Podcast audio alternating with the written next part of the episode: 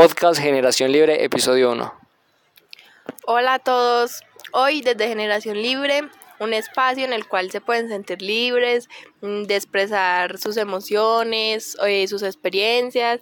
Eh, estoy acá con mi compañera Vanessa. Eh, hola, ¿cómo están? Eh, acá nos encontramos con un invitado súper especial. Queremos que se sienta súper acogido en nuestro programa y que nos cuente cómo ha sido la experiencia en este tema. Eh, sí, acá además estamos con Santiago, un estudiante de la ciudad de Medellín, y queremos como saber un poquito de cómo ha sido su experiencia en todo este tema. Eh, ¿Cómo te sientes el día de hoy? Eh, muchas gracias, eh, me siento muy bien, estoy muy agradecido por poder venir el día de hoy, me siento muy agradecido por poder aquí dar mi punto de vista, una experiencia, algo eh, que tal vez le pueda ayudar a muchas otras personas. Eh, ¿Cómo sientes que ha sido como todo tu proceso desde que le contaste a tu familia, pues desde que has interactuado en la sociedad ya como con esto? El proceso en sí siempre es bastante complicado porque pues eh, no es algo muy, entre comillas, natural, o sea, no es algo como que la gente ya tenga muy normalizado, aún hay muchos tabús, muchas problemáticas en las familias, por ejemplo, aquí en Medellín, la mayoría de las familias son muy tradicionales, entonces eso siempre genera un problema bastante grande a la hora de uno demostrar ser quien es. Bueno, yo te quisiera hacer una pregunta que ha generado como mucha controversia en este tema. Bueno, quisiera saber por qué tú crees que los derechos que se eh, como que se le privan a esas personas eh, tienen que ver como con la religión, con la cultura, la tradición. Esa es la verdad una muy buena pregunta, eh, porque desde siempre, o sea, ha existido un estigma muy grande por parte de la iglesia hacia las personas homosexuales por ser diferentes. La iglesia antes perseguía mucho a cualquier persona que no tuviera una creencia parecida a la de ellos, entonces entre esos eh, estaban las personas homosexuales y aquí en Colombia pues siempre ha habido, eh, siempre ha sido un país en el que la religión ha sido una base fundamental para todo, o sea, por eso en algún momento se llamó el, o sea, le decían el país del Sagrado Corazón de Jesús, porque en sí pues la mayoría de las familias, la mayoría de las casas son bastante religiosas, entonces pues es algo complicado en una sociedad tan cerrada. Sí, eso es cierto, o sea, la religión ha sido como un, nada, pues como ha dado de qué hablar acerca de este tema, o sea, sí es como muy, ¿cómo se dice? Muy estigmatizado sobre este sí, tema. siempre es así. Bueno, listo. Entonces, hay algo que ha generado como muchos tabús y es algo que dicen que la homosexualidad es una enfermedad o un problema de salud. ¿Tú qué piensas acerca de esto? Pues eh, la verdad no considero que eso sea así, o sea, eh, no considero que sea una enfermedad o un problema de salud porque no le afecta a nadie, o sea, no es algo como que uno, o sea, no sabría cómo explicarlo bien, pero no es una enfermedad, o sea, es algo que simplemente siente uno, es un gusto. Es como, por ejemplo, hay personas a las que prefieren la pasta en vez de alguna otra comida, es un gusto y no por eso hay que decir que, hay, que están enfermos o algún tipo de cosa así. Y por ejemplo, otro mito que he escuchado ya varias veces es que, por ejemplo, esas personas homosexuales, o sea, es un mito, eh, cambian, digamos, de pareja muy rápido o muy constantemente, o sea, ¿qué tan cierto es o qué opinas al respecto? Pues en lo personal considero que no, o sea, no tiene mucho fundamento. Es, pues la mayoría de las personas homosexuales tienen parejas como cualquier otra persona heterosexual. A veces eh, hay más facilidad, a veces se enamoran, a veces no. Entonces siempre hay como más facilidad o menos para encontrar una pareja. Entonces, por ende, pues no es algo tan como tan recurrente como se tratan los estigmas. Listo. ¿Y qué piensas acerca de que dicen que casi todas las personas LGTBI sufren de alguna enfermedad de transmisión sexual como VIH, SIDA? Sí, a eso también iba yo, como de que tienen como ese concepto de que las personas que más transmiten esas enfermedades son los, homosexuali los homosexuales, cuando bien pueden ser cualquier persona que mantenga relaciones sexuales, o sea...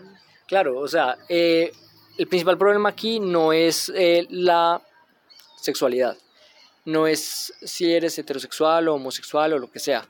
El principal problema aquí es que hay muchas personas que no se cuidan. Entonces eso es lo que genera eh, más eh, probabilidades de la enfermedad. O sea, por ejemplo, en los 80s, eh, las parejas heterosexuales, pues tal vez sí utilizaban preservativos y todo eso. Perdón, en los 80s no, como en los 90s, 2000, utilizaban preservativo y todo eso, como principalmente para, em, pues no tener hijos, ¿cierto? Entonces, para las personas homosexuales, hay un dicho por ahí que a espadazos no hay embarazo. Y en teoría, pues sí es cierto, pero Em, a pesar de que no haya embarazo, hay que protegerse, hay que cuidarse porque pues suele pasar mucho y cualquier persona lo puede transmitir. Sí, a eso van como mucho de las personas que dicen eso, que ellos no es que, eh, que los homosexuales lo que hacen es que transmiten enfermedades y ya una pareja heterosexual es, es como la que produce, la que se reproduce. Listo. Y por ejemplo hay muchas madres o hasta padres que no les gusta que personas que estén como en esa mm, población se acerquen a, los, a sus niños, a sus hijos.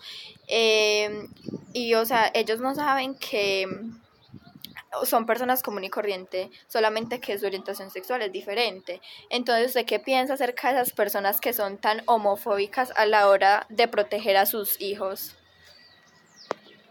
Em, o sea, muchas familias creen que la homosexualidad es una enfermedad. Entonces, si por ejemplo yo soy homosexual y me junto con una persona heterosexual, lo voy a volver homosexual. Y eso no es así. O sea, el que ese es, el que va a ser, va a ser independientemente se le ponga eh, lo que sea. Muchas personas creen incluso que el servicio militar o tal vez los tratamientos así sirven y eso no sirve para nada. Lo único que están haciendo es como eh, silenciar a una persona que sí o sí va a hacer lo que va a hacer. O sea, árbol que nace torcido jamás su tronco endereza. Eso es así, es así, es así de simple. Eh, sí, y por ejemplo, ¿tú qué piensas acerca de, es, de lo siguiente? Que en las parejas homosexuales una persona asume el rol del hombre y la otra el de la mujer. O sea, cuando digamos en una pareja de hombres, siempre va a haber uno que va a asumir como el rol de mujer y el otro de hombre, o eso no es como tan cierto.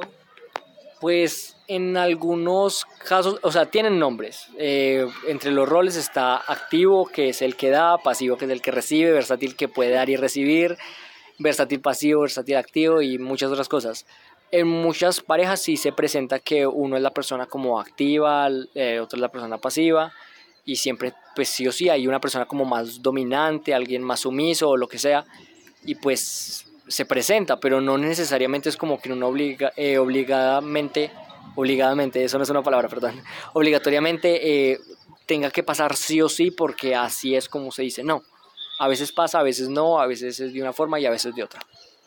Bueno, y no sé si ustedes han visto que, por ejemplo, siempre dicen, los niños siempre se tienen que vestir de azul, de verde o de negro, y las niñas siempre de rosado, de morado y de colores así. Y muchas personas piensan que cuando un niño se pone una camisa rosada o algo de un color como clarito o pastel, piensan que esa persona ya es como gay, por decirlo así. Y cuando una mujer se viste de negro, se viste con ropa ancha, ya esa mujer es porque quiere cambiar de sexo. Entonces, ¿usted qué le diría o qué aportaría a esas personas que piensan eso? Pues sigue siendo parte de un estigma bastante, bastante estúpido, la verdad. Porque, por ejemplo, hay que remontarnos al pasado. En Francia se utilizaba mucho para las mujeres el color azul o sea, el color azul para las mujeres en la Francia de reyes y todo eso, eh, se utilizaba principalmente el color azul y para los hombres era principalmente un color rosado. Hubo una época de la historia en que ya los colores se invirtieron y entonces ya las mujeres rosado y los hombres azul, pero no tiene por qué ser así. O sea, vimos en una sociedad lo suficientemente evolucionada como para saber que un color no define una sexualidad, que tal vez un peinado no define una, una sexualidad, que tal vez utilizar ropa más o menos ancha no define una sexualidad simplemente son gustos y los gustos pues deben ser respetados como cualquier otra cosa. Eh, sí, eso me parece bien. Eh, ahora te voy a hacer una pregunta un poquito más personal. ¿Y tú has experimentado alguna dificultad o algo como para aceptarte a ti mismo? Tal vez cuando estaba más pequeño, sí. Cuando estaba más pequeño, pues crecí en una familia bastante católica, la mayoría, todos heterosexuales.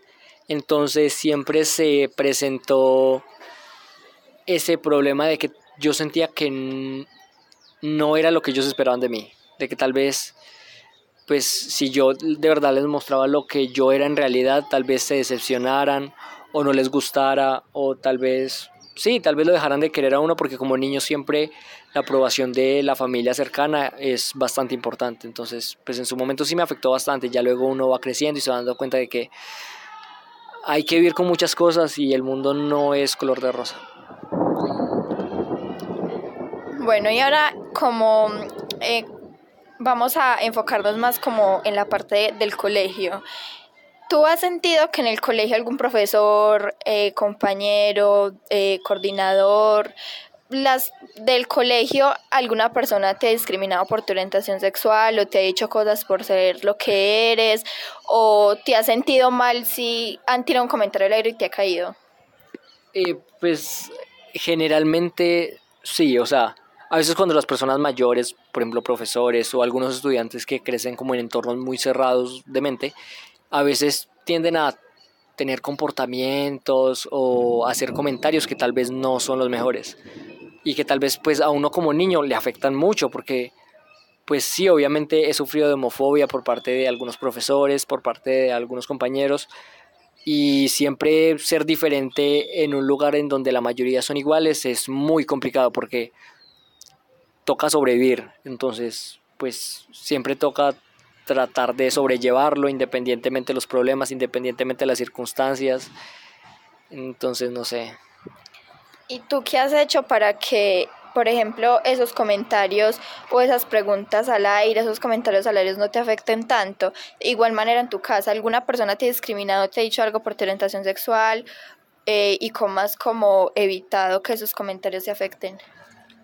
En mi familia afortunadamente pues no ha sido tan como tan pesada la situación. Obviamente siempre en un principio se sintió como un tipo de, o sea, se sentía extraño, pero por ejemplo en el colegio siempre habían burlas, siempre habían comentarios, habían la gente, pues los niños son muy hirientes, los niños son muy crueles, pero uno conforme va creciendo tiene que aprender a que pues eso no importa tanto y uno se debe rodear de las personas que de verdad lo aceptan a uno y que tal vez la única opinión que le debe importar a uno es de las personas de las que lo quieren a uno, pues los demás no importan, simplemente son gente secundaria que uno ve muy poco.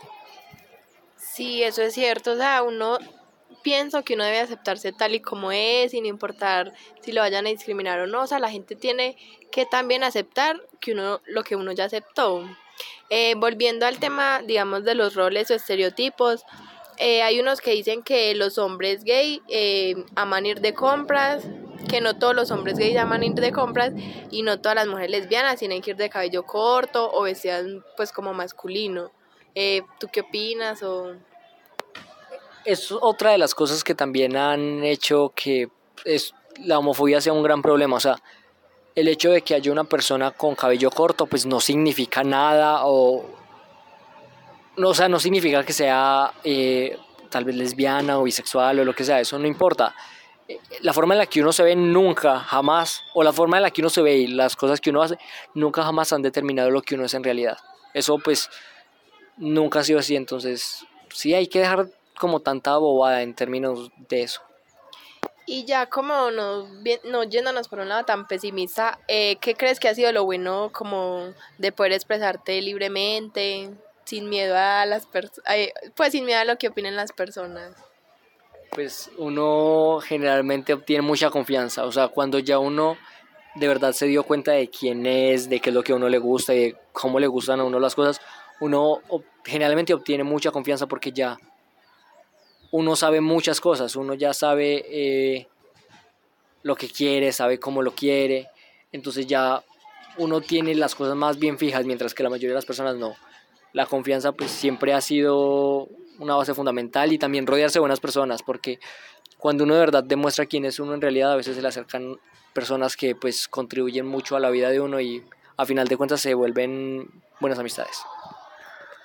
¿Y cómo ha sido eh, como ese proceso de aceptarte así como tal y como eres y aceptar los comentarios, tal vez como críticas constructivas de la gente eh, como al, al respecto de, de este tema? O sea, tuviste un punto en el que caíste en depresión o qué pensabas en su momento cuando te llegaron a pasar todas estas cosas, que la gente te puede que te criticaban o sí te discriminaban. O sea, ¿cómo fue ese proceso que tuviste que pasar? Es un proceso muy duro porque yo incluso llegué a tener varios intentos de suicidio porque la verdad es que eh, todo ha sido muy complicado. Pues llegan puntos en que tal vez uno se siente como tan, tan en el fondo, tan oscuro, tan, tan vacío, tan solo, que a veces es un problema muy, muy grande. Pero creo que pues a todas las personas homosexuales les pasa que llegan a un punto en que se dan cuenta de las cosas bonitas que tiene la vida y que pues se pueden generar muchas cosas buenas solamente con con, con sí aceptarse, o sea, es la base fundamental. Bueno, y ya como metiéndonos por otro tema, hablando así como de temas más sexuales y por esa parte, quisiéramos saber si te dolió la primera vez. eh, pues en, sí, obviamente, o sea, es natural porque pues las primeras veces siempre son sin experiencia mucha. Entonces sí, o sea, duele porque pues eh, no teníamos experiencia y no estábamos preparados para tal vez lo que de verdad era o no sabíamos cómo funcionaban bien las cosas, entonces nos faltó experiencia y pues obviamente dolía. Sí, igual como todas las relaciones, pues es cuestión de experimentar, uno no sabe cómo van a ser las primeras veces, entonces sí, pienso que es eso. Eh, otra cosa, eh, un tema que ha dado mucho de qué hablar, de que los hombres, o las mujeres más que todo, no es que nazcan gay, sino que con el tiempo se transforman. Por decirlo así, ¿sí me entiendes? Que se convierten. Sí, que se convierten y más que todo que hay, ¿no? Que es que desde, por ejemplo, otros son que nacieron, porque hay, ¿no? Él desde pequeño, digamos, jugaba con muñecas y otros no, que era muy masculino, muy masculino y terminó siendo gay.